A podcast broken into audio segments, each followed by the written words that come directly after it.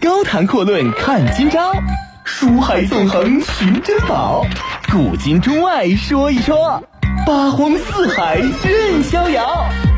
博南脱口秀就说不一样的事儿。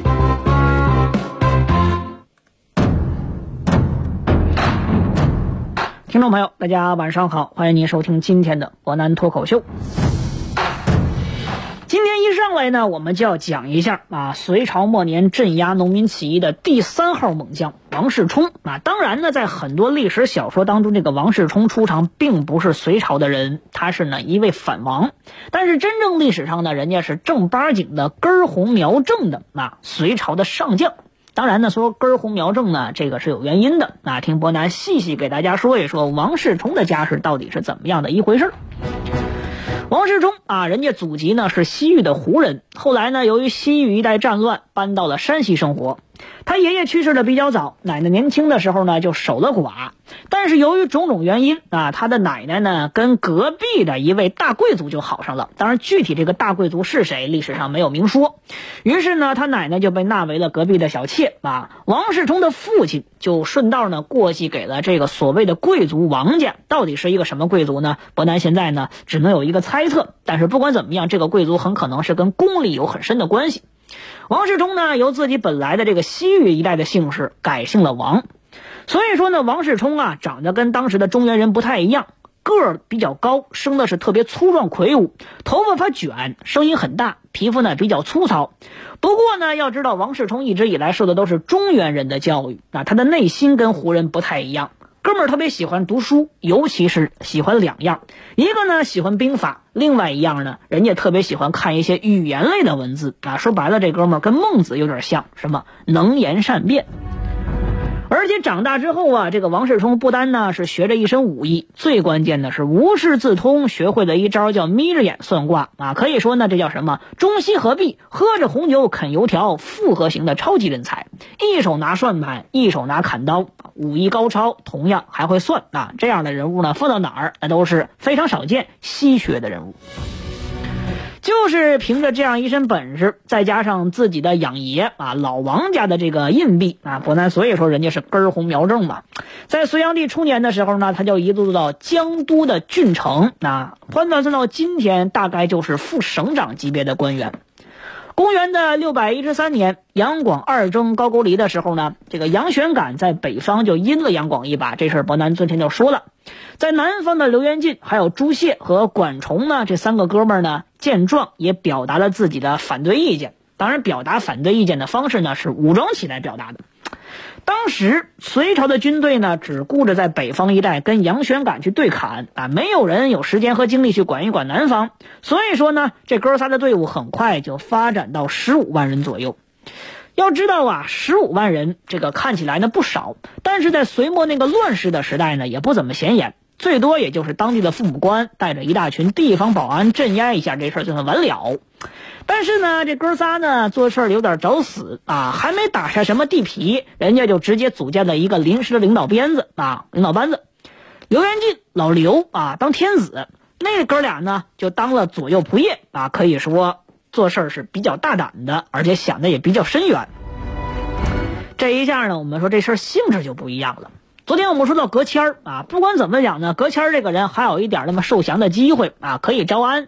但是这哥仨性质万立马不一样，这叫另立中央啊！你放着哪朝哪代，那都是诛九族的死罪。于是呢，这边杨玄感刚刚呢就被平定了，杨广呢就派出两个猛将，一个叫吐蕃绪，一个叫于巨罗。啊，说到于巨罗这哥们儿，可能大家了解这个《新唐传》的朋友都知道，著名的老将军，实力很强，一刀斩了李元霸。当然，在历史上呢，这哥们儿没有那么多光辉的战绩。老土老于哥俩呢，打算啊给这哥仨上一堂军事理论课，教一教这哥几个到底是什么样的人物啊。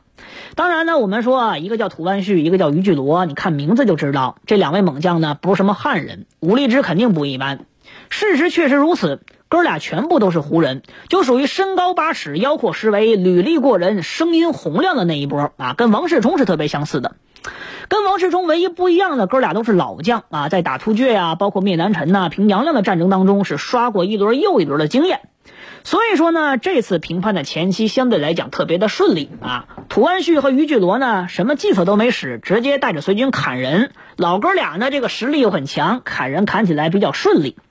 连续砍了两个多月，基本上就是想怎么砍我就怎么砍，砍累了歇一歇，再往死里砍，一直到把刘元进这帮人都砍得差不多，几乎没了。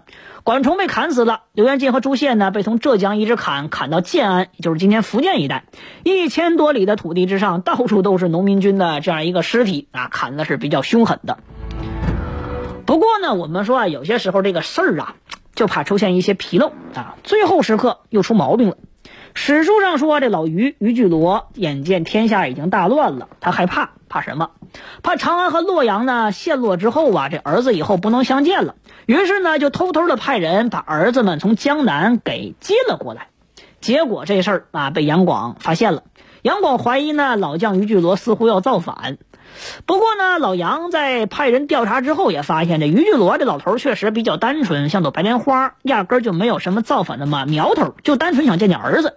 但是杨广什么人啊？那叫宁可信其有，不可信其无，宁可错杀一万，不能放过一个。于是呢，杨广就坚持这一点，把于巨罗直接全家都给宰了。不过伯南觉得这事儿啊有点猫腻儿啊，毕竟呢，我们说大臣在外作战。家属作为人质留在京城，是所有朝代、所有统治者惯行的一个做法，没有什么不妥。所以说，你老于偷偷摸摸你把你儿子从江南给带出来，你想干嘛啊？你参考杨玄感之前叛乱的时候，偷偷让自己弟弟从辽东一带撤回来。你说杨广刚过这个节骨眼他不怀疑那才怪。其次呢，公元的六百一十三年啊，你说天下乱不乱？很乱了，但是呢，还没有到达这个道路被。隔断的情况啊，父子不能相见的地步呢，还远远不能这么说。你一个在外领军的上将，你现在把你儿子家属全接过去，你想干什么？你真的那么单纯吗？所以说，伯南认为啊，杨广这件事大概率做的不见得有错啊。于巨罗要么就真的是年老昏聩自寻死路，要么就是说哥们儿真的想造反，但是事情败露导致被死啊。话说回来，无论是谁当皇帝，这事儿呢都不好整。总而言之吧，这老于呢就不明不白被弄死了啊！下一步呢，这眼看着马上就要平息的叛乱，结果又火了起来。于是我们说杨广呢，立马催促这个吐蕃旭赶紧进军，让刘元进等人呢从大隋土地上消失啊！老土同意了，但是他手下却不干了。为什么？哥几个已经连续砍了两个多月了啊！再怎么砍，刀也砍钝了，盔甲砍缺了。手都已经砍得又酸又麻，腿也跑软了，打不动了。我们说上个班他还有个星期天呢，你连续加班加点两个月还没点补贴啊，这事儿搁谁干得了？谁也干不了。于是呢，吐蕃旭万般无奈之下，只好依实情上奏了杨广，希望大家能休息一下。但是呢，这个吐蕃旭吧，做事也是跟老于一样啊，可以说呢想的比较天马行空，比较离奇啊，要求休整的时间啊比较长。要多长？他要等到第二年春暖花开的时候再战。这个杨广立马不乐意了啊！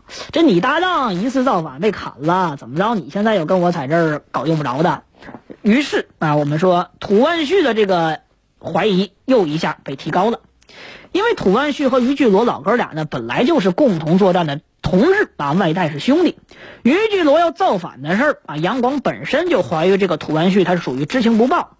现在呢，这个义军呢马上就要起来了，结果你这个时候突然给我来这么一套，不对劲儿。你想要干嘛？你这个人绝对是有问题，外带有毛病。所以说呢，这个怀疑伯南认为啊，虽然说杨广吧千错万错，毛病特别多，但是呢，你这个时候怀疑伯南认为也没毛病。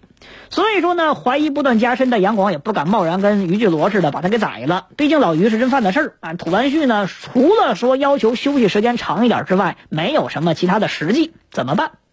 这事儿就得讲要临阵换帅了。于是呢，他想了个招儿，把吐蕃旭给带了回去啊，换人，换上了。江都郡郡城王世充啊，由老王应该说叫小王，这个时候来他去担任这场平叛的大帅。要知道，在此之前呢，王世充没有打过一次仗，应该说没有打过一次像样的仗啊。没事抄个大砍刀，在田地里边砍点盗贼，这哥们还是砍过不少。但是至少史书上记载，他没有正儿八经的上过战场。不过话说回来呀，我们得承认啊。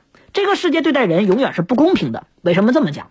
有些人你把他放在军旅当中，一遍一遍的熏陶，哎，他就是不成器。你让他打仗，怎么着也打不好。这种人，比如说杨广。有些人就很奇怪，一辈子都没打过一次仗啊。比如说之前伯南所讲的那些小将啊，比如说高炯，这是最典型的。放到现在啊，比如说王世充，王世充呢，你不能说没摸过兵器，人家兵法娴熟，最关键的是武艺高超。但是他就真的没有领兵打过一次仗。但哥们儿一上战场，这宰人的本领那叫炉火纯青，仿佛天生就是为了宰人而生的。话说回来啊，之前伯南所讲的战国的赵奢、东汉的班超，还有咱们隋初的这个高炯，那都叫什么？马上啊提刀能砍人，马下提笔能写画啊，这叫什么？杰出代表，这叫文武双全。很显然，咱们既然说王世充，王世充也就是这么一位人物。刘元进呢，以为这个王世充一听郡丞，这是个文官的职位呀，那就是个书生啊。所以呢，在得知王世充带了四万随军宰了过来之后，他特别高兴，认为自己之前给管崇也好啊，给哥几个报仇雪恨的时代终于到了。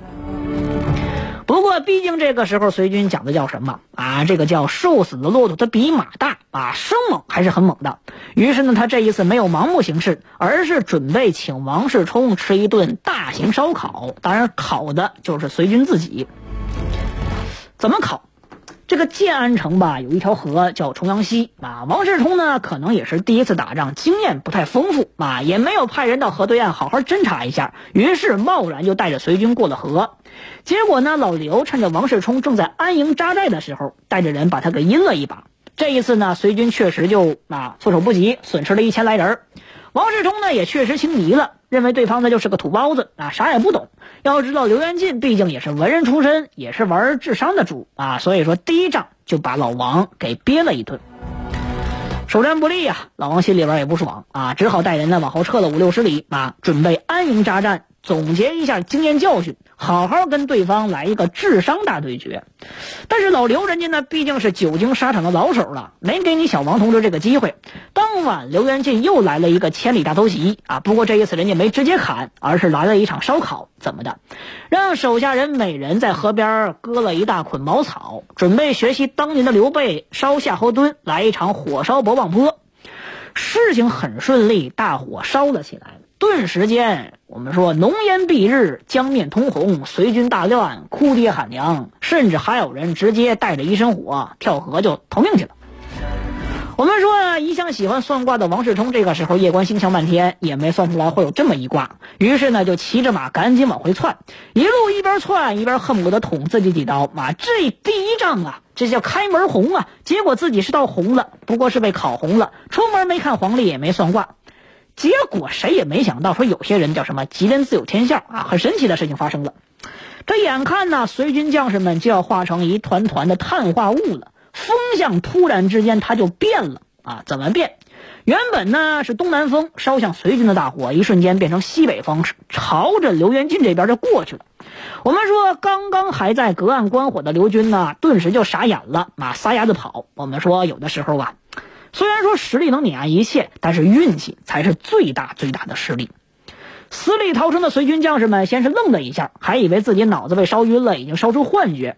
但是呢，刚刚还在狂奔的王世充率先反应过来，把头盔一扔，急忙勒马，调转马头，挥舞手中的八十二斤青龙大砍刀啊，当然不叫青龙大砍刀，可能就是一把并铁刀，高喊“天助我也”，就朝着刘军杀了过去。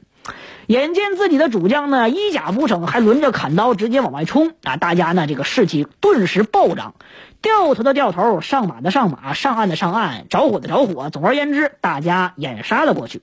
结果呢，就是刘军啊不明不白的就遭受了一场大规模的屠杀。高谈阔论看今朝，书海纵横寻珍宝，古今中外说一说。八荒四海任逍遥，湖南脱口秀就说不一样的事儿。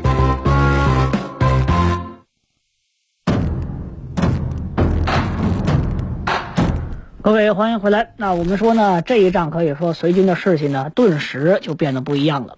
经过此战呢，王世充也认真总结了一下自己在这场战斗当中所获得的一些经验和教训。那怎么着，打仗你得玩智商，而且呢，不能全靠运气。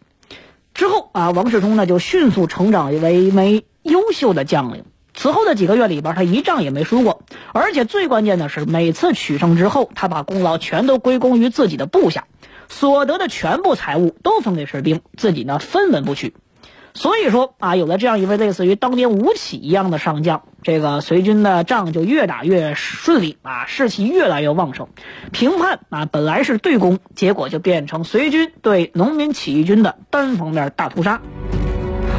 几个月之后，刘元俊和管崇呢，全部都被宰干净了啊！部下三万多人呢，没辙，全部都投降啊！当然，他们的结局比较惨，这也是王世充在历史上一大黑点。这三万多人全部都被王世充给活埋了。之前我们强调啊，古代军事学有一招叫杀降不降啊，也许王世充此后的命运呢，跟这个事儿有很大的关系。不过现在呢，说这话比较早，人家没时间想啊。此战过后，王世充的声名可谓大振，这种又狠又专的人才，引得杨广极度的重视。公元的六百一十五年，杨广呢被突厥给关在雁门关啊，危急时刻，他把诏书绑在木头之上，放在河里边，向各郡都发出了秦王令。王世充远在几千公里之外的江南，按道理来说，这事儿他跟他别说八竿子、十六杆子、三十二杆子、六十四杆子，你都打不着。但是他硬是在里边插了一杠子。听说皇帝被围之后，那他亲自第一时间带领江都的全部人马，日夜兼程，一路北上要去亲王。谁都知道呢？我们说，你真等他赶过去，估计杨广的骨头渣子都不剩了。但是谁都明白，有些事儿你能不能救是能力问题。要不要救是态度问题，这个恰恰就是非常非常重要的一点。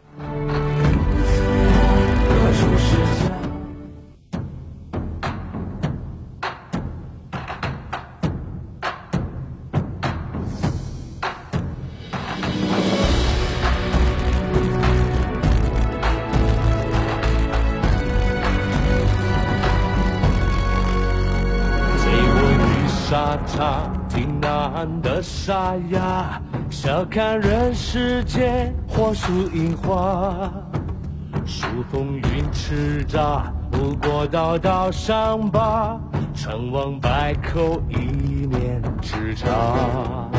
生死一刹那，豪气永放光华，江山如此大，何处是家？我匆匆观看，看盛世的烟花，赢尽了天下，输了他。颠覆了天下，贪欲也不垮。人生只不过一场厮杀，是血染黄沙，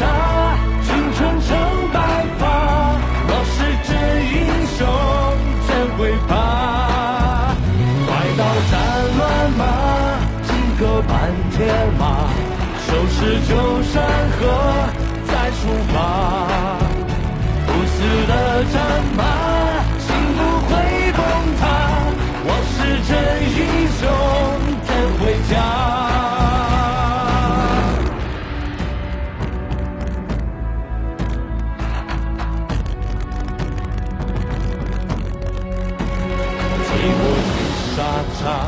难的沙哑，笑看人世间火树银花，数风云叱咤，不过道道伤疤，成王败寇一念之差。生死一刹那，豪气永放光华，江山如此大，何处是家？我匆匆观看。盛世的年华，赢尽了天下，输了他。颠覆了天下，看一夜浮夸。人生只不过一场厮杀，是血染黄沙，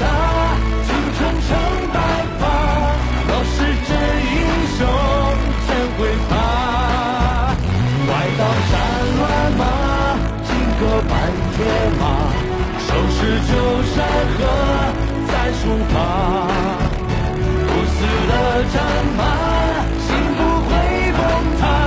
我是真英